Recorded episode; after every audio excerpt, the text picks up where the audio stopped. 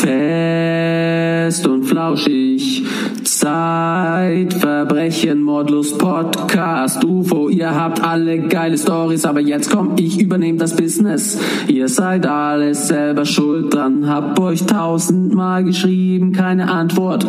Nicht einmal nein Danke, deshalb rede ich jetzt mit mir selbst über Hip-Hop und Drogen, geschlagen werden und allein sein, über Hilflosigkeit, den Weg in die Scheiße und zurück in die Freiheit. Yeah. Bevor es losgeht, Triggerwarnung. In meinem Podcast berichte ich von Knasterfahrung, psychischen Krankheiten, Drogensucht, Obdachlosigkeit. Wer auf der Suche nach einer lustigen Katzenbaby-Erzählung ist, der ist hier auf jeden Fall falsch. Alle anderen heiße ich herzlich willkommen zu Klartext, ein Ex-Junkie packt aus.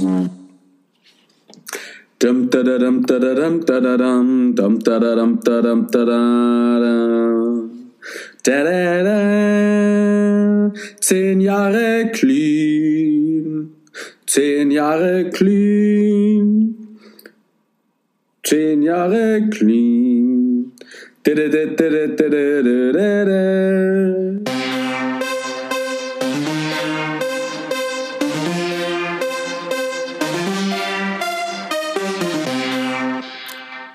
Freunde und Freundinnen, ich bin motherfucking 10 Jahre clean und 7 Jahre trocken. Und diese Podcast-Folge dient in erster Linie dazu, diese unfassbare, krasse Leistung abzufeiern. Leider alleine zu Hause hier, niemand ist da. Aber diese Folge wird feierlich zelebriert. Es ist eine unfassbar lange Zeit und ich hätte niemals gedacht, dass ich das schaffe. Aber es ist soweit. Und diese Folge, das, was ich jetzt sage, dient in erster Linie nicht dem Feiern, sondern den Menschen, denen ich das Ganze zu verdanken habe und vor allem, dass ich heute noch am Leben bin. Hätte ich gewisse Menschen nicht in meinem Leben getroffen, wäre ich heute tot und könnte diese Folge überhaupt nicht aufnehmen. Ich weiß nicht genau, wie ich das ausdrücken soll und ich kann für meine Dankbarkeit gar keine passenden Worte finden, aber ich bin einfach unfassbar dankbar für alles, was ich erleben darf. Absolut jeder Tag ist kostbar und wundervoll ist so ein abgehalftertes Wort, so, so ein schnösliges Wort für irgendwelche Seifenopern, aber absolut jeder Tag ist wundervoll, weil ich einfach meine Bestimmung gefunden habe. Ich weiß endlich, warum ich auf der Welt bin oder vielmehr weiß ich das schon seit einigen Jahren und je länger ich clean bin, umso besser geht es mir einfach. Außerdem bin ich unfassbar dankbar für die Menschen, die ich auf meinem Weg kennenlernen darf. Einige gibt's jetzt dann auch bald zum Interview in meinem Podcast. Lebe dein Leben so, dass du da Bock drauf hast. Dann ist das die beste Droge der Welt. Da glaube ich fest dran. Warum? Weil es bei mir einfach zu 100 Prozent funktioniert. Und genau deshalb reise ich durch ganz Deutschland und erzähle Jugendlichen meine Geschichte. Das wisst ihr ja schon alles, aber das ist einfach noch nicht genug. Ich schwöre euch, irgendwann wird die ganze Welt mein Programm kennen und vor allem mein Suchtprinzip wird in Schulklassen, in Schulbüchern wird es drinnen sein. Die Frage ist nicht ob, sondern wann. Jetzt bin ich wieder ein bisschen abgedriftet in meine Träume und Visionen. Aber ich bin jetzt schon einfach so ein bisschen wieder im Euphorierausch. Ich war jetzt gerade im Boxen und Boxen ist ja meine ja, zweite Leidenschaft oder manchmal auch die erste neben Klettern und Bergsport und Im letzten Jahr war ich ja im Power Yoga mit den Ladies ab 40, habe da viel gelernt, habe da vor allem äh, mich gedehnt und den ganzen Scheiß aus meinen Gelenken rausbekommen. Sensationell. Mir ist einfach absolut wichtig, euch da draußen mitzuteilen, dass nichts selbstverständlich ist. Ich bin heute nicht zehn Jahre clean, weil ich vor zehn Jahren irgendwie den Entschluss gefasst habe, aufzuhören. Ich habe vor zehn Jahren nicht aus freien Stücken sagen können, ey, ich bin süchtig und ich höre jetzt auf, Drogen zu nehmen und ich suche Hilfe und ich lerne diese Hilfe anzunehmen. Das war nicht der Fall. Ich habe eben nicht verstanden, dass Drogen für mich einfach den Tod bedeuten. Wäre ich nicht eingesperrt worden, bin ich mir sicher, wäre ich mit 21 noch am Drogentod gestorben und hätte ich nicht gewisse Personen eben kennengelernt, wäre ich danach irgendwann wieder schwach geworden und äh, ich sage das nicht immer so, dass ich mit 24 irgendwo in einer Junkie-Bude an meinem eigenen Erbrochenen erstickt wäre. Ich habe da auch Träume davon gehabt und Visionen und ich, ich, ich hatte dieses Bild schon vor Augen und dieses Bild erinnert mich immer daran, wo ich einfach nicht mehr hin will. Und ich möchte auch, dass da niemand anders landet. Deswegen mache ich das Ganze, deswegen zelebriere ich meinen Flashback, deswegen arbeite ich jeden Tag an mir. Natürlich will ich auch Kohle, ich will Millionen verdienen, weil ich mal dann mit den Millionen ein ganz besonderes Projekt an den Start bringe und versuche schon seit Jahren irgendwie die Leute davon zu überzeugen, aber die verstehen gar nicht, was ich will oder was ich mache. Deswegen verdiene ich das Geld dafür einfach selber und es wird funktionieren. Wie gesagt, die Frage ist nicht ob, sondern wann. Jetzt habe ich meine Ziele und Visionen und ich habe mich jetzt im Laufe von zehn Jahren Clean-Zeit und jahrelanger Therapie einfach verdammt gut selber kennengelernt. Deswegen kann ich auch jedem Menschen, der Probleme mit Konsum hat, einfach nur empfehlen, such dir eine Therapie, aber such dir eine Therapieeinrichtung und Sozialarbeiter oder Therapeuten, mit denen du gut kannst. Es bringt überhaupt nichts, äh, einfach irgendwo hinzugehen, obwohl du überhaupt nicht weißt, warum. Das ist sehr, sehr wichtig.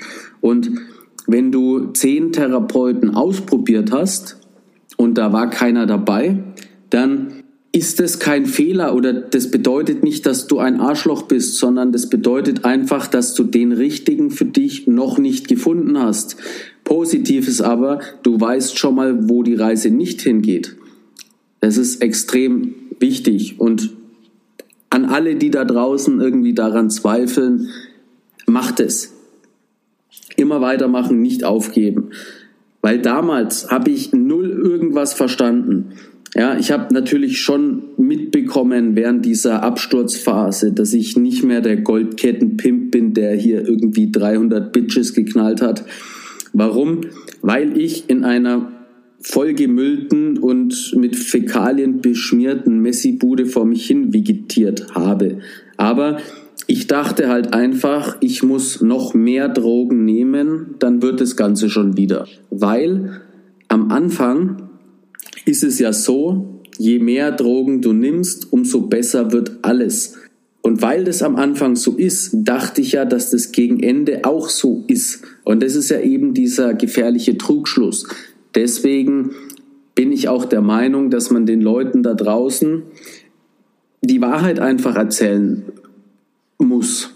Es bringt nichts, immer irgendwelche äh, äh, äh, Fakten einfach äh, wegzulassen. Also wenn wir aufklären wollen, da hat jeder seine eigene Methode, aber ich glaube, wenn wir aufklären wollen, geht es nur mit der Wahrheit. Auf jeden Fall dachte ich ja, das ist alles eine schlechte Phase und je mehr Drogen ich nehme, desto besser wird es mir dann schon wieder gehen. Warum habe ich das gedacht? Weil ich dachte, ich bin einfach der King. Ja, ich dachte, ich bin der Camshot Boss 69, King of Universe. Da war ich felsenfest davon überzeugt. Aber wäre ich eben nicht eingesperrt worden, hätte ich nicht Norbert Wittmann und Frau kennengelernt. Ich kann es nicht oft genug sagen, dann wäre ich heute nicht mehr am Leben. Erwachsen werden ist sehr, sehr schwer. Und wenn man nicht weiß, wer man ist und wo man hingehört, und vor allem, wenn man keine Leute um sich hat, die einen den, den Weg zeigen oder einfach äh, äh fördern, um das Ganze herauszufinden, wenn man diese Leute nicht hat, dann geht man seine eigenen Wege und sucht sich seine eigenen Vorbilder. Und ich weiß ja aus eigener Erfahrung, dass das nicht so sinnvoll ist. Es mag natürlich Leute da draußen geben, die das alleine machen und checken und tun. Und da kann ich auch nur meinen größten Respekt an der Stelle raushauen. Aber bei mir war das eben nicht so und ich glaube, es geht sehr vielen Kinder und Jugendlichen und Menschen im Allgemeinen einfach da draußen. Glücklicherweise habe ich mich ja nicht zu Tode konsumiert. Und ich habe meine Bestimmung gefunden und ich möchte jetzt einfach im Leben gewisse Dinge erreichen. Im Januar 2010 habe ich das letzte Mal Amphetamine konsumiert oder vielmehr auch gekifft. Ich dachte aber, das war im März. Also ich habe quasi mein eigenes Jubiläum verpasst, weil es ja auch schon so lange her ist. Aber es ist auch völlig egal. Auf jeden Fall im Januar 2010 habe ich das letzte Mal konsumiert und ich möchte eben jetzt euch da draußen Mut zusprechen. Ja, ich kriege ja auch immer mit, dass Leute irgendwie einen Monat clean sind und ähm, das natürlich abfeiern und äh, das ist auch eine große Leistung.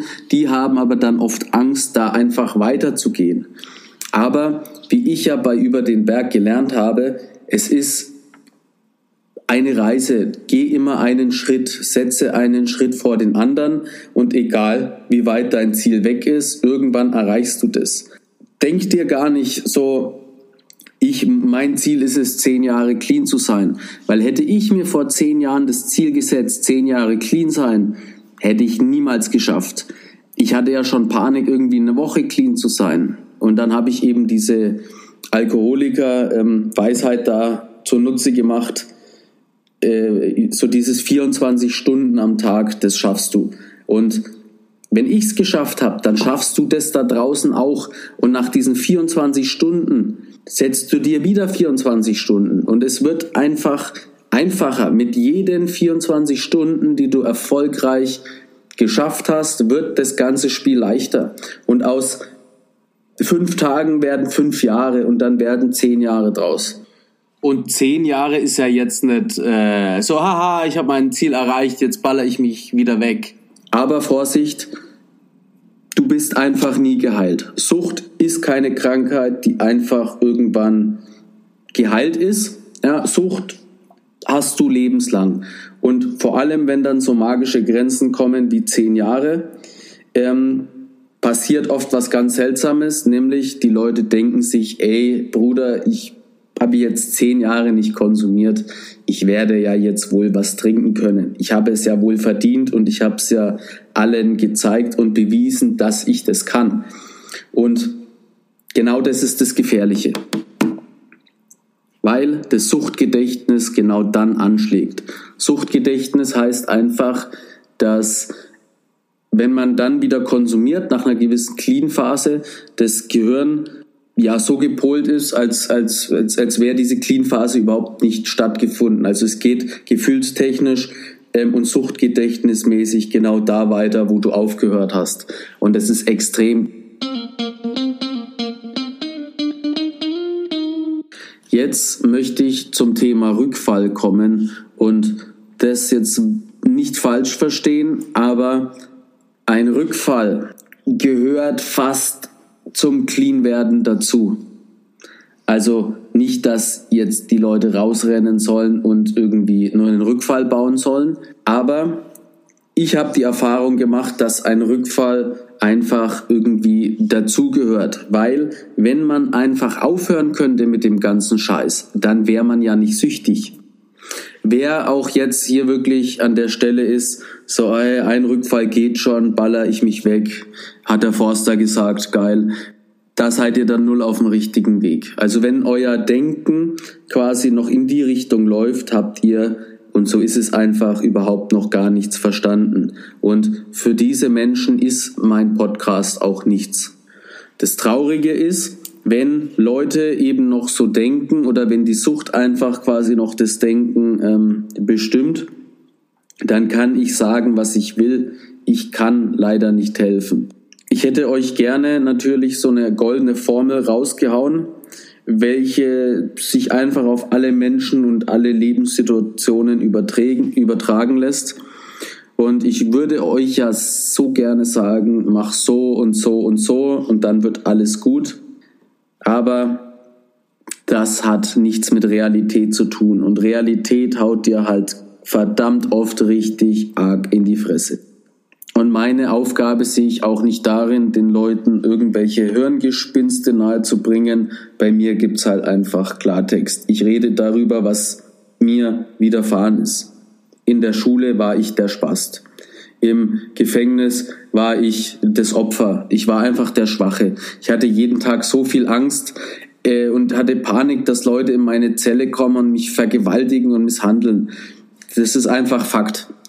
Weil ich glaube, man kann sich nur verändern, wenn man wirklich reinen Tisch macht.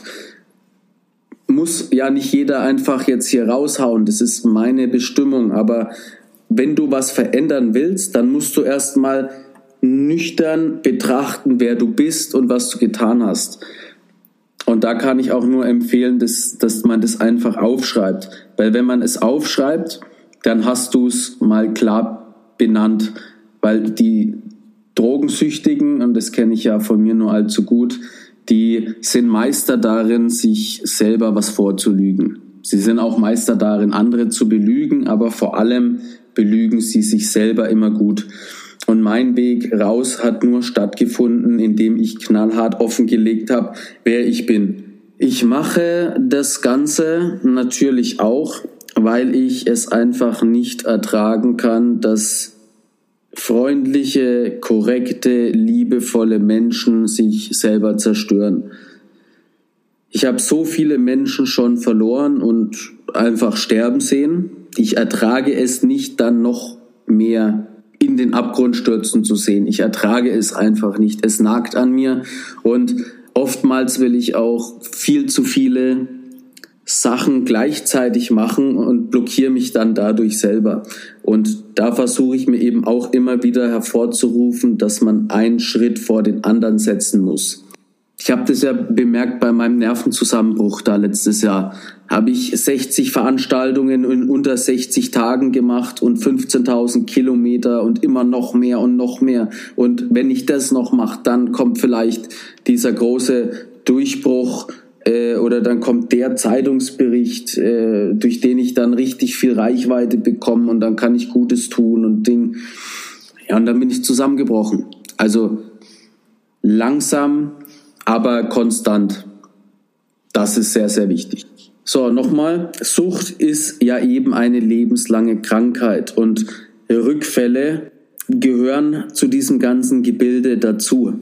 Also ich glaube nicht, und natürlich gibt es Ausnahmen und ich feiere diese Ausnahmen richtig, aber ich glaube nicht, dass man eben einfach sagen kann, ja, ich höre jetzt auf und dann funktioniert das alles. Und ein Rückfall muss ja nicht immer wie bei mir irgendwie äh, mit einer GBL-Überdosis in einer Bude äh, stattfinden, wo fünf Leute abkacken und die anderen zwei, denen es noch gut geht, die treten auf die gerade Sterbenden ein und machen Handyvideos und feiern das richtig ab, wie diese ganzen Opfer abkacken. Das ist ja wieder ein Extremfall. Also wir müssen uns bewusst sein, dass der Rückfall passieren kann, weil wie gesagt, könnten wir ihn im Vorhinein ausschließen, dann wären wir ja gar nicht süchtig. Weil mir wurde das auf Therapie so vermittelt, äh, Rückfall, äh, also quasi wenn du einen Rückfall hast, dann war's das. Dann musst du von neu beginnen. Und ich habe ja einen Rückfall mit GBL gehabt und einen Alkoholrückfall, einen richtigen heftigen, wo ich dann eben auch in der Notaufnahme gelandet bin und kurz vor der Dialyse stand und diese ganze Scheiße. Und ich habe aber dann nicht von neu das Zählen begonnen. Also ich bin zehn Jahre clean, sieben Jahre trocken, hatte aber jeweils einen Rückfall. Weil die Frage ist ja, was machst du mit dem Rückfall? Nimmst du den Rückfall her, um dadurch stärker zu werden? Analysierst du den Rückfall und überlegst dir, was habe ich getan? Splittest es auch alles auf und lernst dadurch und wirst stärker? Oder wirst du mit Alkohol rückfällig und denkst dir dann, scheiß drauf, jetzt baller ich mir auch noch Speed und Heroin? Für alle, die jetzt denken, äh, das ist jetzt aber zu heftig äh, äh, hier wieder geschildert, genau das ist einem auf Therapie passiert.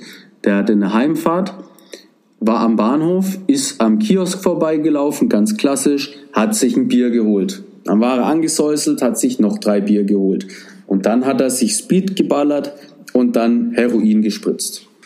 Wichtig ist auch nochmal, es gibt zwei Arten von Rückfällen.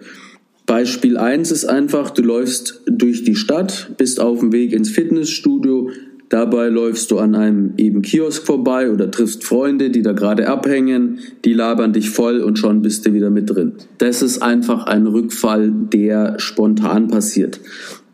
Eine ganz andere Nummer ist ein Rückfall, der geplant ist.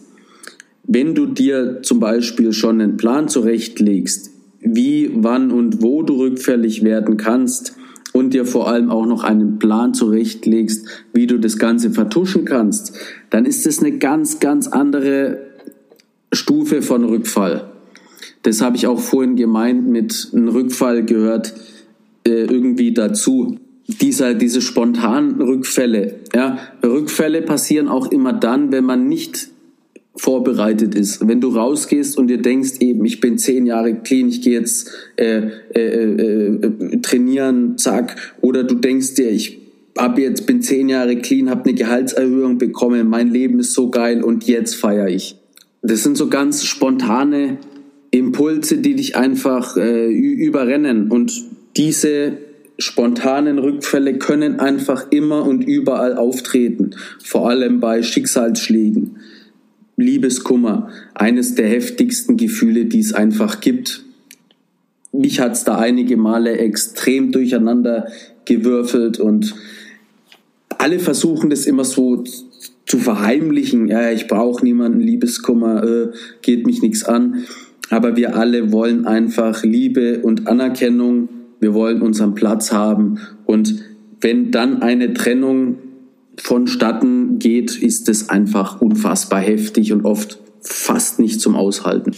Auf jeden Fall haben mir meine beiden Rückfälle ähm, so einen richtigen Schock des Todes verpasst. Die haben mir so viel Angst eingejagt, dass ich eben entschlossen oder beschlossen habe, dass mir sowas nie wieder passiert. Also Rückfall kann immer passieren, aber ich habe das so verankert und an diesem Ziel versuche ich weiter immer zu arbeiten. Äh, mir wird es nicht mehr passieren. Also Rückfall kann passieren, aber mir wird es nicht mehr passieren, dass ich äh, irgendwie äh, kotzen zusammenbrech und irgendwie äh, über tausend Busstationen alles vollkotz, weil ich so im, im, im Film bin. Sowas wird mir nicht mehr passieren. Und ich versuche mir das immer wieder hervor zu rufen oder einfach mir, mir, mir darüber bewusst zu werden. So, ich habe das analysiert damals und ich analysiere das auch heute noch. Und es ist ja auch immer Teil von meinen Lesungen und Vorträgen und was ich alles so mache. Ähm, und es ist sehr, sehr wichtig. Man muss sich, glaube ich, immer wieder bewusst werden, ähm, wie das alles mal war. Auch mein Leben hat sich Gott sei Dank so verändert. Wenn ich und ich lese jetzt ja gerade äh, Hörbuch Nummer zwei ein oder vielmehr schreibe ich den Text dazu um und da geht es mir genauso wie beim ersten Teil. Ich, äh, ich kann mich natürlich daran erinnern und ich weiß auch, dass das meine Geschichte ist, aber Gott sei Dank ist das alles ziemlich weit weg. Und dafür bin ich einfach, wie gesagt, jeden Tag so unendlich dankbar. Und diese Folge gilt den Menschen, die mich auf meinem Weg unterstützt haben. Ich hätte es niemals da rausgeschafft. Und weil eben mir geholfen worden ist, gebe ich jetzt alle Energie, die ich habe, um anderen zu helfen. Und die größte Waffe, die wir alle besitzen, ist der gegenseitige Austausch von Informationen. Wir müssen unser Wissen bündeln. Wir müssen uns gegenseitig die Hand reichen und dann können wir etwas verändern. Und wir werden etwas verändern. Ich sage euch das, irgendwann habe ich so viel Einfluss, dass ich wirklich was verändern kann. Zum Schluss möchte ich euch noch mitteilen, dass die letzten Monate einfach sehr hart für mich gewesen sind. Seit Ende 2013 bin ich mit meiner Geschichte auf Tour. Ich habe ungefähr 700 Veranstaltungen gemacht und stand vor über 100.000 Menschen. Allein von Anfang Oktober 2019 bis kurz vor Weihnachten 2019 habe ich 60 Mal meinen Flashback performt und bin 15.000 Kilometer Autobahn selbst gefahren. Ich wollte einfach immer noch mehr leisten, um mein Projekt voranzutreiben. Letztendlich hatte ich einen Nervenzusammenbruch.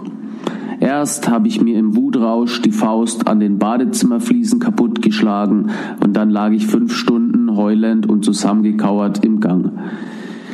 Ich will jetzt gar nicht auf die Tränendrüse drücken, aber das war einfach zu viel für mich. Ich werde und ich muss 2020 einfach weniger machen. Außerdem will ich mich mehr auf den Podcast und Videos konzentrieren. Wenn du gut findest, was ich mache und wenn du den ein oder anderen Euro übrig hast, dann werde Teil des Team Dominik. Alle Informationen findest du unter steadyhq.com de Dominik Forster oder ganz einfach auf meinen Social Media Plattformen. Vielen Dank fürs Zuhören. So, und jetzt gibt es noch einen Tipp zum Wochenende. Und wenn, und wenn du traurig bist, dann hör Forster cool.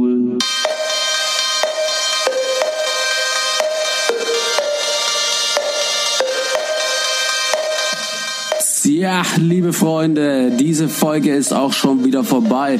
Kaum zu glauben, als hätte jemand an der Uhr gedreht. Die Folge ist durchgerauscht wie ein D-Zug. Und wir, das Team Dominik, hoffen natürlich, dass es euch gefallen hat, dass ihr nächste Woche wieder einschaltet, wenn es heißt Get a Kick with Dominik.